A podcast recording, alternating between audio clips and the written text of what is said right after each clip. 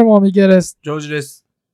池澤です。オールナイトニューヨークはニューヨーク市に住む男3人がニュースや日々の話題を中心にゆるく話し合うポッドキャストです。はい、ということで、えー今回もやっていきたいと思います。うん。独立記念日がつい先日、てかもう先週ぐらいですよね。あの、収録日から数えて、ありましたけど、うんえっ、と、そうですね。一週、ほんと一週間前、7月の4日？うん。 Fourth of July とか July Fourth とか、まあいろいろな呼び方がありますけど、えーうまあアメリカの独立記念日ですね。皆さん、これはもうアメリカでは最大級の、なんていうんですか、記念日というか祝日と言っても過言ではないと思うんですけど、も皆さん、なんかやってました？毎年ね、やっぱアメリカ人の人たちとかは、この日に、あの、バーベキューやったりとか、うん。まあみんなで集まって飲んだりとか、まあ人によってはその、実家に帰って家族と、えー過ごしたりとか。とっても大事な日だよね、彼らにとってね。うん。どうですか？皆さんは。アメリカ人じゃないですけど。カッシーはあれでしょ？アメリカ人になりたいんでしょ？最終的に。あの、グリーンカード取ったあ後。あ、そうっすね。市民権取って、ねうん国籍取りたいっていう話をしてたと思うけど、はいどうこう独立記念日ってなるとやっぱり、こ心がこう、ちょっと高揚してくるっていうか、いや、はいや気づいたら僕終わってぁましたねドキドキみ。たいな。気づいたら終わった。うん。もうダメじゃないですか。アメリカ人になるためにはもう、ねそうだよね。心からアメリカ人にならない。えーっと、あれみたいな、七夕が、あ、七夕何お願いしよう。あれ全然今日何日だ日本人みたいな。じゃないですかうんあれ？七夕。七夕優先はちょっと日本人だな。え、あロマンチック考えてたもん。うんジュライフォーストだってお願いするとかじゃないじゃん。なんか、もうイベントじゃん。七夕は、あれじゃん、自分の欲求を満たすためのイベントだと俺思ってるから。何おそれ8願いしようか。歳ぐらいまでじゃないですか。え、そうなの？じゅ ?8 歳とか10歳ぐらいまで一緒なんか。短冊みたいなやつ？全然大人でもいけるっしょ。何書いたの？何書いたの？え、お金持ちになれますように、みたい ガキか。な。お金たくさん欲しいです、みたいな。な。もうアメリカにいるんで、そこはもう現実的っすよ。お金がないとやっぱ、あの、生きていけないですから、からねアメリカでは。そうだはい。ね。ニューヨークは特にそうね。円じゃなくてドルでくださいって、ちゃんと、そこはもうちゃんと。今、円安いからね。そう、円安いから、円で稼いでももう全然足しにならないから。足しにならないから、ドルでくださいっつって、あの、お願いしたんだけど。今多分言ってるよ、俺の願いが。これから叶うといいな。いや、そもそも七夕ってその織姫と彦星が1年に一度会える日っていうので、なんで、なわけまあですよねそうだよね。貴重な一日会える日をジョイさんの願いもみんなの願いを叶えていくのは彦星と織姫がやっていくんですよ。やっていくんだよそういう担当はことだね。うん。だなでも毎年会ってんだからいいでしょどうせ。ちょっとぐらいいいやん、まあ。なんか、毎年会ってんだから、そんな、年一ですから。まあね。いやいや、その七夕の話になっちゃいましたけど、ああの、いやいや、独立記念日ですよ、独立記念日。そうね。ジョイさん気がついたらもう過ぎてた感じですか？うん、終わってた。え、うん、他のなんかあんの？ミキヤくんじゃあ思い出。終わってたってどういうことですか？や気づいたらもう終わってたんで。それぐらいのあれしかないよ。その日は何か予定があったんですか？そのい家にいたのか外に出てたのかあ家にいたらもう寝てたよ、普通に。終わってた、気づいたら。僕はあのーあのバンドのメンバーの、まあ、ミュージシャンの友達が誘ってくれて、で、彼の家に、なんかあの、パティオみたいな、まあ、ルーフトップじゃないんですけど、あの、そのうん。2階から出られる、なんか、わかります？半ルーフトップぐらいの、そのはいはいはいはいガガレージの上の、車のガレージの上が、あの、屋根出れるみたいなとこになってて、うんうんうんで、そこであのーまあみんなで小さいグリルみたいなのでハンバーガーをなんか焼いて食べて、一応アメリカ人的には、あの、独立記念日はやっぱみんなで集まって、うんうん。そのグリルみたいな。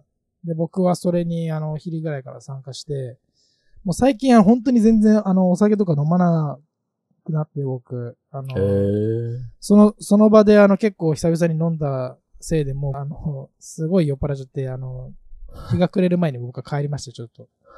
帰れたんだね。日が暮れる前に帰りました。あの、やっぱ僕、あの、独立記念日の当日はあんまり家から出たくなかったんですよ。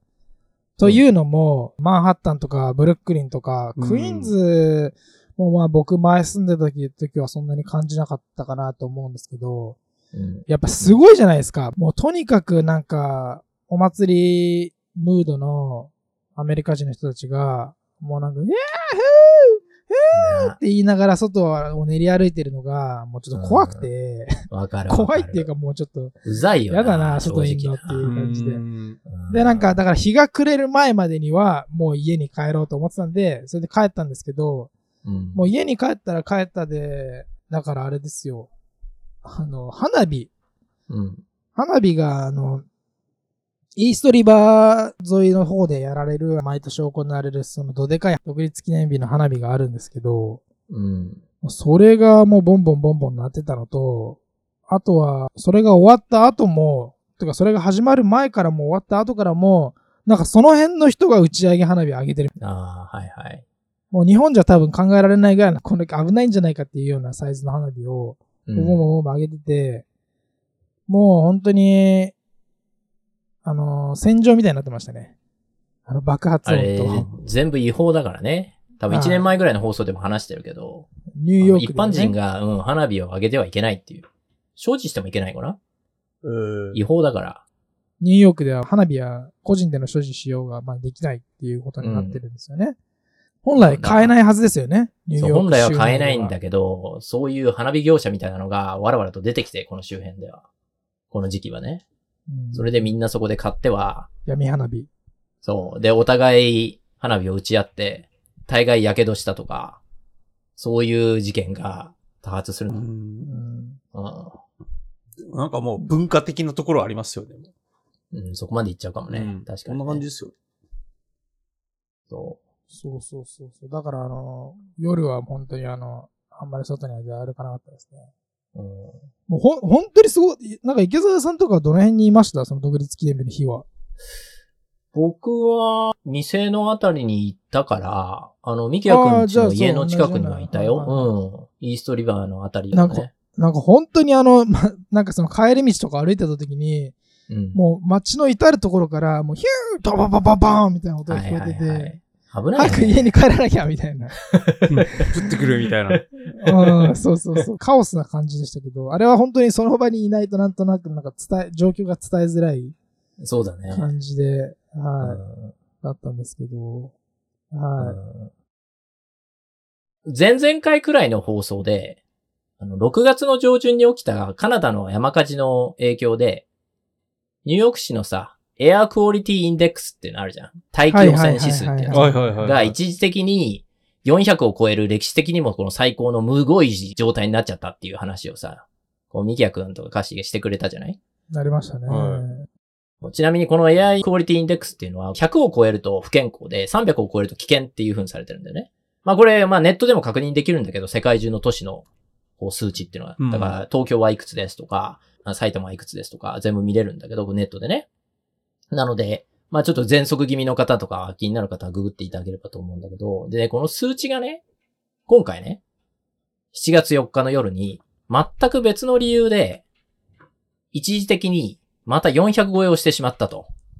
いうことでちょっと話題になったんだけど。そう。ごで、それが今話してくれた、独立記念日の花火なんだよね。あうん。だこの日はアメリカ全土で花火が上がるわけなんだけど、中でもニューヨークの花火っていうのは、これもう1976年から毎年続く恒例行事っていうだけでなくて、花火の総数がすごいね。これ6万発っていうことで、アメリカ最大でニューヨークの夏の風物詩にーなっているっていうわけなんだけど、でもこれが、ね、汚染物質を大量に撒き散らしていると。そうですね。最近言われるようになってきて。で、特に、このパークロレイトっていうよく言うけど、この火塩素酸塩っていうやつとかうん、ヒ素とか、うん、あとクロムとか、要するに癌を引き起こすと言われてる物質ね。だこういうものが海面に落ちたりとか、土壌に残ったりして、まあひいては我々の口に入る食品に影響を与えるんじゃないかとか、また、近年はこの時期になると、まあそういうことを言い出すさ、まあ関連の論文とかが世間に引っ張り出されてくる。はいはいはい。で,、うんでもね、もうそれは所詮1年に一度のことじゃん。人体に影響を与える量ではないとおっしゃられる方ももちろんいるし、なんか僕はここでね、警告を発したいとか、そういうわけじゃないんだけど、でもやっぱりさ、戦争並みに大量の爆薬を空中にぶん投げてさ、破裂させるっていうことをしてるわけじゃない？そういうことをしている以上は、まあ環境に良いはずはやっぱなくて、時代に合いませんよねということで、最近は少しずつ花火をドローンに置き換えている国とか地域も増えてきてると。あいうことねあーはいはい。ブルーインパルスみたいになんかこう、なんか空中飛行させる感じのやつですか？そうそうそうそうそう。一緒にドうローンをん。はい。で、まあ LED ライトとかをこう搭載してて、それぞれがプログラミングされて同じ方向に動いたりして絵を作ると。で、静止画ではなくて動いていけるんでね、ドローンというのは当然動くから。うんうんで、自由の女神の形をした光がこう動いていくっていうような、そういう、なんていうかディズニーランドとかにありそうな光のショーみたいなのが、花火の代わりになってきてると。はいはい。で、今回のニューヨークの花火も、まあ、僕は生はもう見なかったね。僕もああいう人混み嫌いだから、花火自体は見に行かなかったけど、動画で様子をね、見たんだけど、まあ、ドローンのショーがあったよね。あ、あったんですか？もうすでに。うん、あったね、今回も。あーへえ。うんあの、ブルックリン側の公園から花火を本当に真下ぐらいで見てる動画がインスタグラムとかに上がってましたけど、まあ迫力はでもすごかったですね。やっぱり。うんもう空一面花火みたいな。もう空が見えないぐらい花火になってて、はいはい。これは確かになかなか人生でも見る機会はないだろうなっていうぐらいの迫力は出てましたけどね。ああ、でも、まあ確かに薬物っちゃ薬物だから、体に悪いっていうことを言い出す人は、当然、まあ特にニューヨークだとといそうじゃない、そういう人がうんさ。うん花火をドローンに変えた時の利点って何だと思う？良い点。あと、まあ悪い点も含めて。環境問題。まあドローンだったらね、なんか爆発した花火の破片とかも別に吹っ飛ぶわけじゃないから。ん。うん。まあそういうのはね、ゴミ問題火災とかだったりね大気汚染のリスクっていうところは確かに軽減してくれるよね。まあでも、ドローンだからもう花火じゃないから、うん。うん。そこを人が受けられるか、受け入れられるかっていうか、その、はいはいはい。もう別問題重要なところだね。ところは違いますけどね。うん。精神的なところとかね。文化的なところってところだよね。うん。まあ、あと言われるのが、あの、爆音？が、あれが PTSD っていう、ほら、ストレス障害はいはいはいはいはいはい。に影響を与えると。いうところが特にコロナ後に増えたじゃない。ストレスを抱えてる方とか PTSD の話ってどんどんどんどん出てきていて、政府も特別な予算をつけたりして対応しようとしているわけだけど、なのでまあ、こういう時にそういう話がより出てきてしまうっていうのはしょうがないんだろうなというところで、まあこれは人間だけじゃなくてペットも、ペットにも影響が出てくるんじゃないかみたいな。よくねよく言うよね、うん犬とか猫が怖がるとあの音を聞いて、ドーンって言って、何が起きたんだろう。で、ペットがベッドの下から出てこなくなっちゃいました。どうしてくれるんですか？誰を訴えればいいんですか？みたいな話が出てくるっていうのが、この時期。うん。なんか僕はいかにも、あの、花火やめろよみたいなさ、風に話しているように聞こえてると、ね、捉えられるとすごい嫌だなと思うんだけど、ほら、なんかリア充の方々にさ、リア充。花火批判にも聞こえるような発言をすると、必ず叩かれる炎上するっすか？そうですよ。もうお前みたいなね、独立記念日の花火を見に行くこともできなかったぼっち野郎が腹いせにね、なんか環境の話なんか持ち出しやがってとかさ、言われるわけですよ。よくある構図。うん、でもね、でもね、これって、環境保護派の方々にとってはよだれじゅるじゅるトピックなわけで、この流れでいくと、花火ってのは、環境破壊だっていう声が大きくなっていって、うん欧米社会のこう圧力でぐいぐい来られて、10年後とかには日本も花火禁止になったら嫌だなっていうふうに考えてたよね。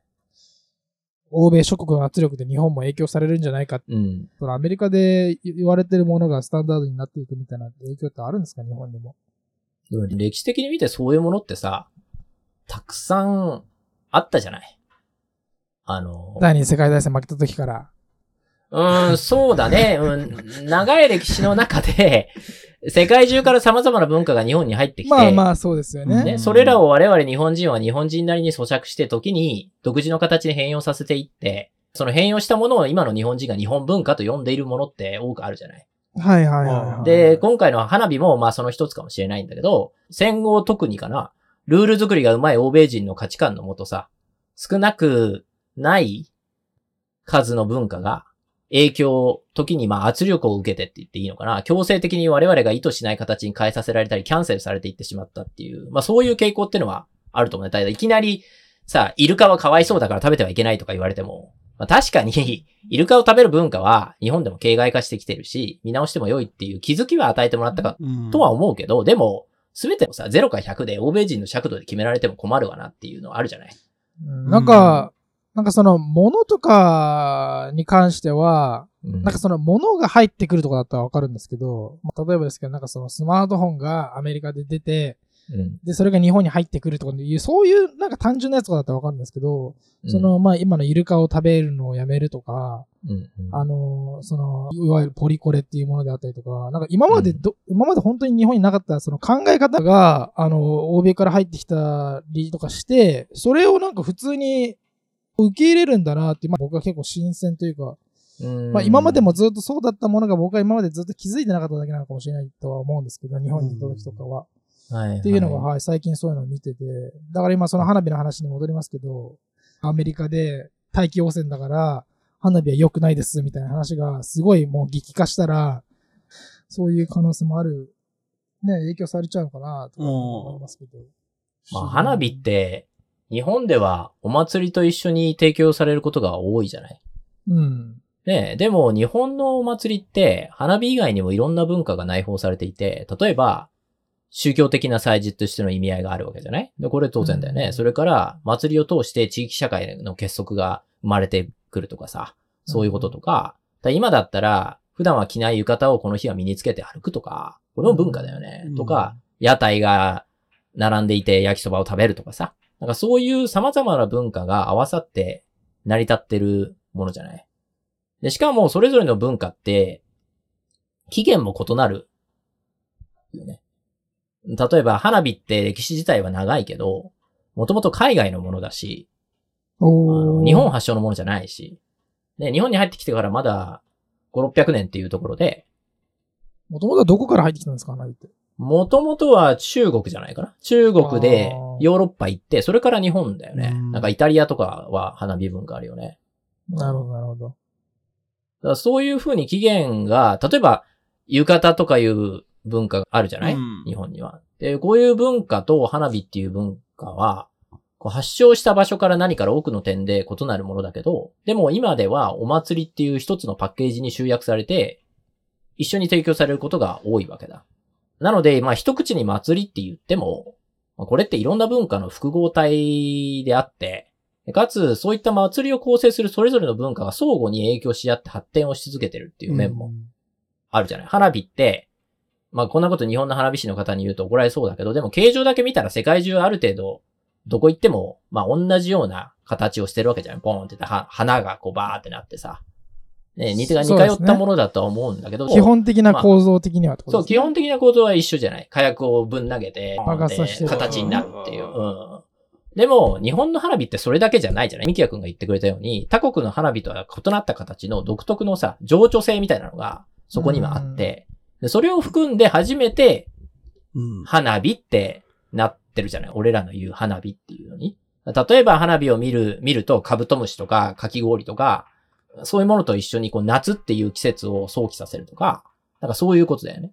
うん。だから花火を単なる火薬爆弾と捉えてえーいる日本人って誰もいないと思うんだけど、こう視覚的にも聴聴覚的にも、あと、えー嗅覚もそうか？花火ってこう独特の匂いがしたりするじゃない？現場に行くとさ、火薬うん。の。あれがまた良かったりするっていう人も、まあいると思うんだけど、うん。そういうものが同時に刺激されてるだけでなくて、もはや、こう風俗的な意味合いとして我々の体に溶け込んでいるわけで、だからら、花火ってのはもちろん環境破壊につながるっていうのもわかるけど、でも、じゃあ、はい、明日からキャンセルしましょうっていうふうに突然言われても、そのイベントから一つのコンテンツだけを抜いてね、終わるっていうような単純なものではないと。もっと複合的にこう重なり合って出来上がってる文化に、もう日本の場合はなってるから、そう単純にはいかないよねとは思うよね。いや別にこれ他国にとっての花火が火薬が爆発する風景をめでてる程度のものだから、だから海外だったらドローンに簡単に置き換えられるんだよとか言ってるわけではなくて、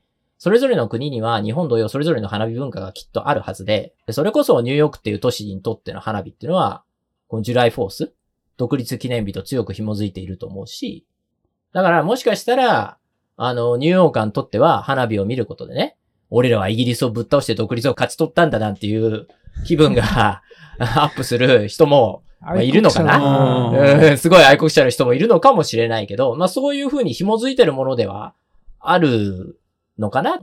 まあ最近の若者は独立記念日がそもそも何のかも分かってない人も多いと思うんだけど、はいはいはい。おそらくね。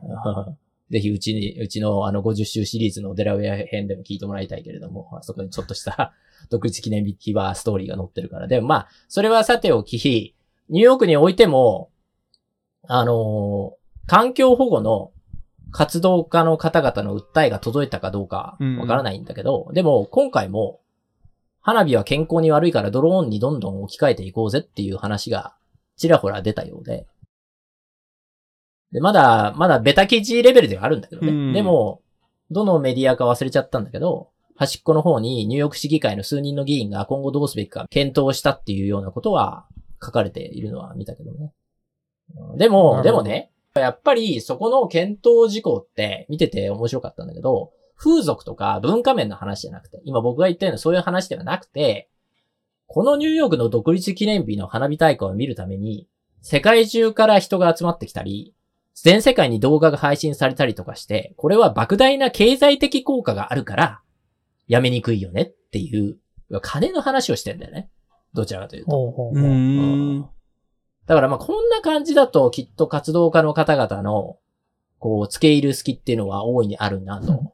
日本みたいにその僕が言ったように、こう、やっぱり複雑にこう、人のね、風俗の中にまで入り込んでると、なかなか切り崩しが大変だと思うんだけど、はいはいはい。でも、このぐらいだったら、まあ、金の話ならば、別にドローンでもすごいのをこう作れば、わまさか人は来ていいんじゃないですかみたいな形には持ってけちゃうかなっていうところで、このままだったら、なんか数年内には活動家の方々が世界中の花火大会にプラカード持って現れて、なんか妨害行為とかするような光景を見ることになるのかななんて。あるかもしれないですね。いやーね、まあ可能性としては全然あると思いますし、アメリカってね、やっぱそういう、何に対してもやっぱり長所短所を取り上げて、なんか訴えかけてくる活動家の人たちやっぱいますからう、ん。どうですか？ジョージさんこういう話を聞いて。ジョージさんは、花火、この独立記念、まあ花火インジェネラルでもいいんですけど、ああ、んどうですか？こういう話を聞くと。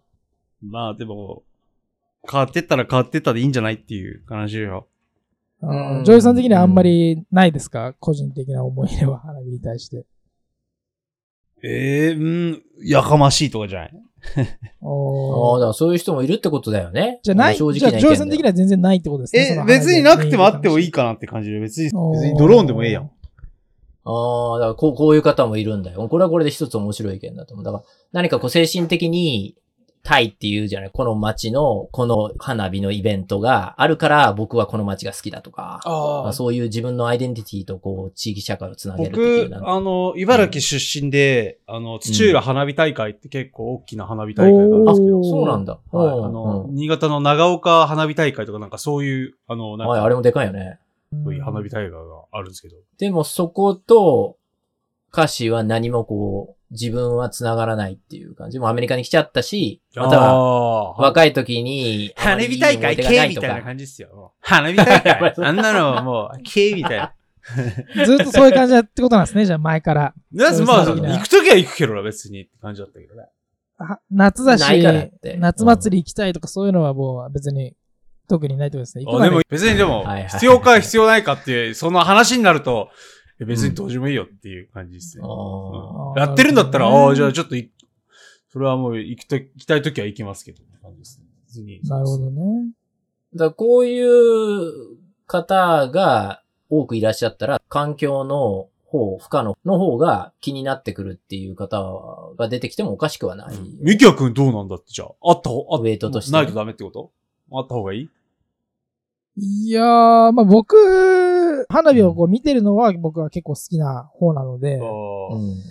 科学がもうちょっと発展すれば、その従来の火薬とは違うようななんかマテリアルものとかないのかなとか思ったりしますけど、日本はやってると思うね、そういうの。環境に多少もうちょっと良く優しね優しくて、うん、うん。あの、うんそういうものがあったら、まあ未来の花火みたいな感じで、それはもっと見てみたいかなとか思いますけど、うん。まあ、そうですね。それがまあ確かにでも本当に、あの、急になくなりますってなった時に、僕がじゃあ外出て、反対ってやるかどうかって言ったら、まあやらないかな。そうだよね 確かにず、残念であることは多分間違いないと思うんですけど、花火大会がなくなりますってなったら、うん。まあそこまでじゃないかなと思いますけどね。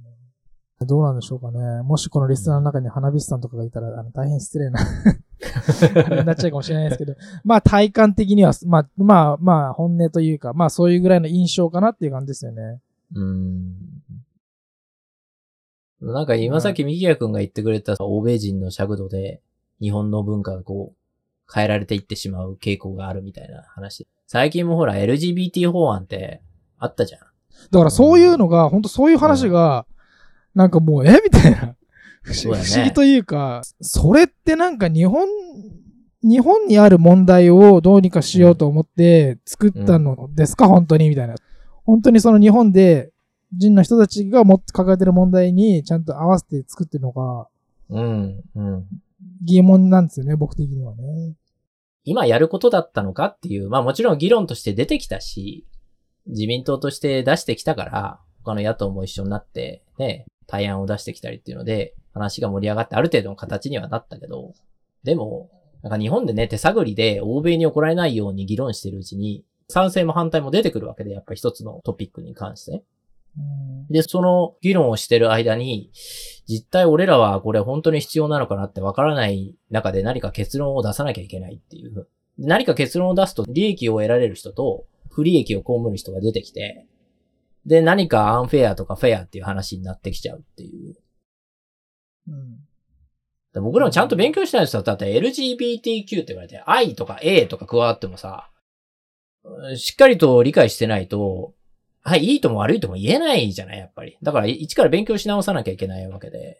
うんそうじゃないと賛成も反対も言えないのに、ちょっと僕らの文化の中にあるのかな、いや、日本もだって何パーセント ?5 から、もうちょっとか、10%の間で、ね、こういう性的マイノリティの方々いらっしゃるわけだから、しっかりと議論する必要はあるんだろうけど、うん。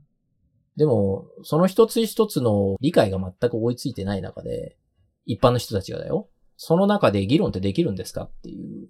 だって愛とか言われてわかる？インターセックスとかさ、ちょっとわかんない A ですね。とかさ、エイセクシャル。エーセクシャルはわかりますけど、インターセックスとかはちょっとわかんないですね。歌詞わかる？インターセックスって聞いて。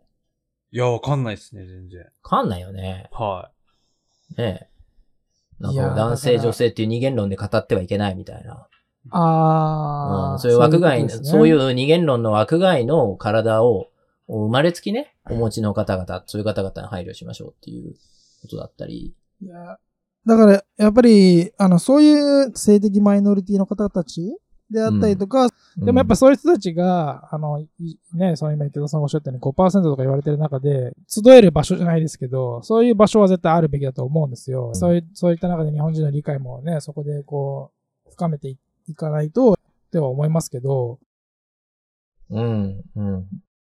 こういう話って、あの、一般の方々の生活に関わったり、心の問題だって体の問題に関わることだから、ミキヤ君の言う通り、本来ならば、まず例えば東京とか、まあもうすでにあるかもしれないけど、そういう方々の集う場所みたいなのがコミュニティベースでまずできていって、で、あ、ああいうとこあるよねって地域社会にこう根付いていく一般の人たちの理解が深まった中で、じゃあ、この方々がこう思っている不利益であったりとか、見ていこうよねっていう、そういうような風潮が少しずつ出来上がっていくのが自然な流れで、で、最終的に、じゃあ政治が扱って、じゃあこういう法、法改正をしましょうとか、そういう方向に動いていくべきなのに、なんか今回のこの LGBTQ の話とか、法案の話とかは、もういきなりなんか政治レベルで頭から当事者の考え方とか全部無視した中で、上だけで決めようとするから、変なことになりそうですね。うん変な感じになりそうですよね。そ LGBTQ のコミュニティの人たちと政府の多分差も広がるでしょうし、う。うん一般の方々との考えの差も広がるよね。別の、んそう、別のその LGBTQ のコミュニティの人ではない人たちとの差も広がるというか、うん。まあ、いわゆるその僕たちのような人たちが日本に住んでて、なんか急にそういうものを説明されても、なんかピンとこないみたいな。ピンとこないよね。もっと時間をかけて、きちんとみんなで向き合うっていう状況になってないからさ。形だけ欧米の真似しようってしてるからこういうことになっちゃうっていう。だって歴史的にいるわけだ、日本だって。LGBTQ の方々たくさんさ。まあもちろんね、それこそ本当に浮世絵にあるような。そうそうそう、本当そうそうそう。で、当たり前のように、こう、我々の生活だったり、あの、一般社会に溶け込んでいたものを、あえて欧米の尺度で、こう、引き出そうとするから、おかしなことになって、日本には日本のやり方で、日本の中での LGBTQ の方々の特徴っていうものを踏まえてお話をしなきゃいけないのに、逆に叩かれちゃったりするわけだね、LGBTQ の人とかがさ。それもそれでおかしな話でさ、かわいそうっちゃかわいそうだよね。みんながかわいそうっていうかさ、LGBTQ といってもニューヨークにいる方々と日本にいる方々ではまた当然考え方も違うと思うしね。それを一緒くたに考えるのも違うと思うし、だし、アメリカのシシティに住んでいる人とやっぱ田舎に住んでるのでも全然違うと思うん全ですよ、然違うね。うん。うんまあ、花火の話に戻りますけど、まあ、こうはいいうふうに、うんあの、まあ、花火をと、花火一個取っても、うんまあ、いろいろな側面からね、あの、話ができるということで。まあ、オールナイトニューヨークのこれはもうね、あの、あるあるで、あるあるというか、普通だったら、やっぱりもう、このスポットから見る花火がもう最高なんですっていう話を、するべきなんだけどね。行かないよね、我々はそういうところに。そう そうそうそうそう。だからよくわかんない方向にいつも進んでってしまって本当申し訳ないんですけど。まあでも今後ニューヨークの独立記念日の花火がどんな風に変化していくのかっていうのは、で、またそれが日本にどのような影響があるのかっていうのはリスナーの方もね、あの皆さん、えーまあこんな話どっかでこの3人がしてたな、みたいな風に覚えていていただければ、とはうん思います。まあだから生の独立記念日の花火大会もしかしたらなくなっちゃうかもしれないから、10年後とかにはね。だから早めに、見たい方は早めにニューヨークに7月4日前にね、来られた方がいいんじゃないかなとは思うけどね。それこそ、それこそ VR とか AR になって、なんか、うん一家に一台みんな一人ずつ、なんかそのサングラスみたいなやつを被って、その日はこの方向を見れば、もうすごい迫力の花火が見れて、でも別にシーンとしてるみたいな街は、あり得るね。もうね。それすごいあり得るね。もうね。それありえますよね。だからいいんじゃない？日本はきちんと今の花火を続けて、ああいうのが好きな人は世界中から、隅田川の花火だったりとか、長岡の花火だったり、土浦の花火を見に来ると。で、そういうのが嫌な環境保護系の方は、VR のね、あの、ゴーグルをつけて見て楽しんでいただければと。まあ、それも一種の多様性なのかなとそうですね。いう、無理やりな結論でいいのかな？いいんじゃないですか？アメリカ人でも爆発物好きだからな、なんとな好くそういうイメージ的に。そうなんだよ。そうなんだよ。なんかやっぱり、そういうイメージはあるから。だから打ち合いしてんだよ、花火で。うん。多分でも本当に、まあこういう問題が、まあ多少なりとも、あの、アメリカで、あのね、花火に関しては囁かれてるのがあれば、もしかしたら5年後、もしかしたら日本でもちょっと朝のニュースとかで取り上げられてるようになるかもしれないので、うん。あり得るね。うん可能性は全然あると思うので、チェックしてみてもらいたいと思います。はい、ということで、日本でもね、まだあの、夏真っ盛りだと思うので、うん。えーリスナーもね、うん。うんリスナーも、あのー、花火大会など、夏のスなど、えーどんどん楽しんでもらって、まあ、もしね、はい日本以外に住んでる、アメリカじゃなくて、日本でもなくて、他の国に住んでるリスナーの方とかで言えば、えー私の国では、僕の国では、こういう夏の風物詩がありますみたいなのを、ぜひぜひ、えー概要欄から Google フォームを使って、ね。オールナイトニューヨークに、えーどしどし、えー教えてもらいたいと思います。はい。ということで、今回はこの辺で終わりにしたいと思います。ありがとうございました。まだね。ありがとうございました。